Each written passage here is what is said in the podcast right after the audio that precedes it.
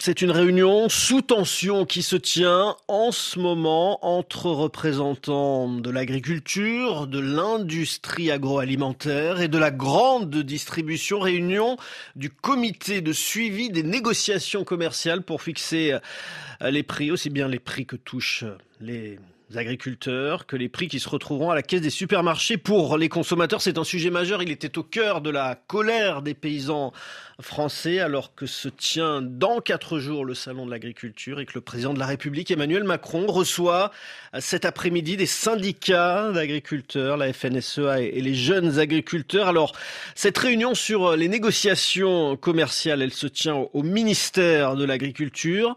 Et ce matin, la ministre déléguée de l'Agriculture, Agnès Pannier-Runacher, rappelait le rôle de la loi Egalim, une loi mise en place justement pour garantir une rémunération correcte des agriculteurs. Oui, la loi est respectée, jusqu'à un certain niveau. Et c'est justement le travail que nous faisons avec euh, euh, le ministre de l'Agriculture, euh, Marc Fesneau, et le ministre de l'Économie, de nous assurer qu'elle est respectée jusqu'au dernier kilomètre. Il serait inacceptable que les agriculteurs soient la variable d'ajustement de négociation avec les industriels ou de négociation avec la grande distribution. Vous savez que nous avons annoncé que nous allions mener des euh, milliers de contrôles dans les, dans les mois qui viennent et que lorsque nous euh, voyons qu'il y a un décalage par rapport à l'application de la loi, systématiquement, nous instruisons, nous demandons des comptes aux industriels, nous demandons des comptes à la grande distribution pour qu'ils euh, remettent les choses en place. Et c'est ce qu'on a fait, par exemple, avec Lactalis. D'ores et déjà, Lactalis a augmenté son prix d'achat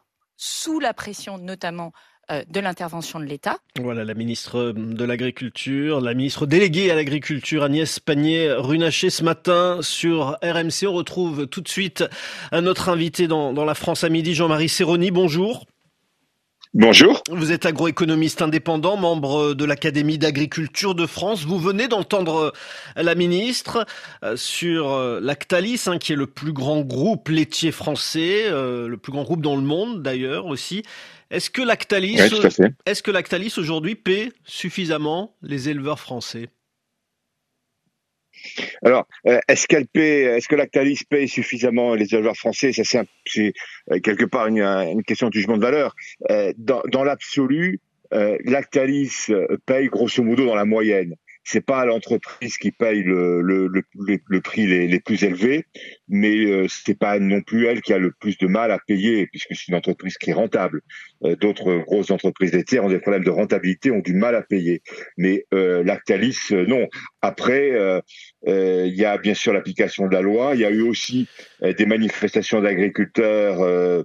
devant Lactalis. Donc après, vous savez que le prix du lait doit faire l'objet d'un d'une proposition et d'un contrat entre l'organisation des producteurs qui livrent à Lactalis et l'entreprise Lactalis. Donc il y a des négociations entre les deux parties. Alors précisément, aujourd'hui, pour avoir une idée de, ce dont on parle, sur un litre de lait vendu, mettons, un euro, qui touche quoi? Combien gagne un éleveur sur un, litre de lait qu'il vend à Lactalis?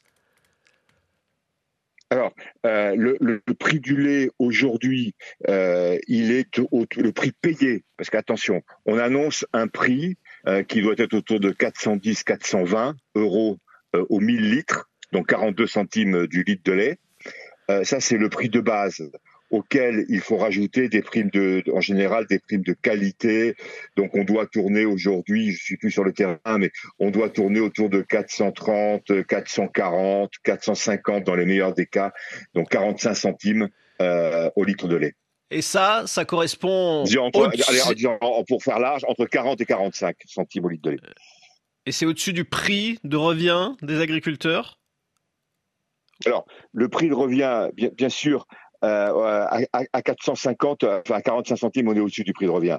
Euh, mais euh, le prix de revient varie beaucoup d'un producteur à l'autre en fonction à la fois de son système d'alimentation. Par exemple, les producteurs qui nourrissent tout à l'herbe ont un prix de revient plus plus plus plus bas, mais produisent en général un peu moins. Euh, et, et, et, puis après, il y a l'efficacité des, des, producteurs. En gros, le prix de revient des producteurs, il varie pas du simple au double, mais pas loin. Hein. Enfin de, aller de, de 1 à 1,5. Hein, de, de, de, il y a au moins 50% d'écart entre le prix de ceux qui, qui sont les, les, plus rentables et de ceux qui le sont moins. Donc la, la rentabilité du producteur, c'est à la fois le prix auquel il vend et l'efficacité technique qu'il a. Alors, il y a les deux facteurs hein, pour faire son revenu. C'est pas que le prix. Il faut pas se tromper. C'est pas que le prix. L'efficacité technique à la production joue aussi énormément. Sinon, il n'y aurait pas autant d'écarts entre les producteurs. Il y a des écarts considérables de revenus entre, entre producteurs. On n'est pas que dans le lait, c'est vrai dans toutes les productions. Alors pour ces, pour les revenus des, des agriculteurs au-delà des, des, éleveurs laitiers, on, on, a beaucoup parlé euh, ces dernières semaines de, de, la loi Egalim qui est censée euh, euh, fixer un, un, revenu minimum décent pour pour les agriculteurs. Est-ce que cette loi, elle est efficace? Alors, d'abord, cette loi, elle, elle, enfin, elle est censée assurer un revenu elle n'est pas censée garantir un revenu. C'est-à-dire que la, la, loi, elle détermine les conditions dans lesquelles les prix sont fixés. Ah, c'est pas le revenu du producteur. C'est une conséquence de la loi. Lois, hmm. Voilà, c'est un des éléments, mais encore une fois, c'est pas le prix qui fait le, c'est pas le prix seul qui fait le revenu. Le, sinon, tous les producteurs gagneraient la même chose. Aujourd'hui, c'est absolument pas le cas. Mais est-ce que cette loi, a permis, depuis sa mise en place, euh, de permettre aux, aux agriculteurs de, de gagner davantage? Alors, ce qu'il faut comprendre, c'est que cette loi concerne en fait une petite partie de la production agricole. On, on, on a l'impression que c'est ça qui est, qui est devenu un totem, mais elle concerne la grande distribution.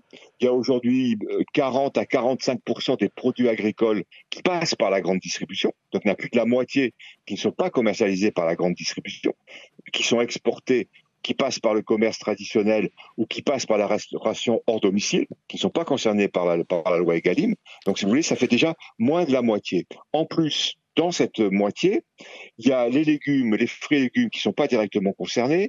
Il y a les coopératives qui ont un régime particulier.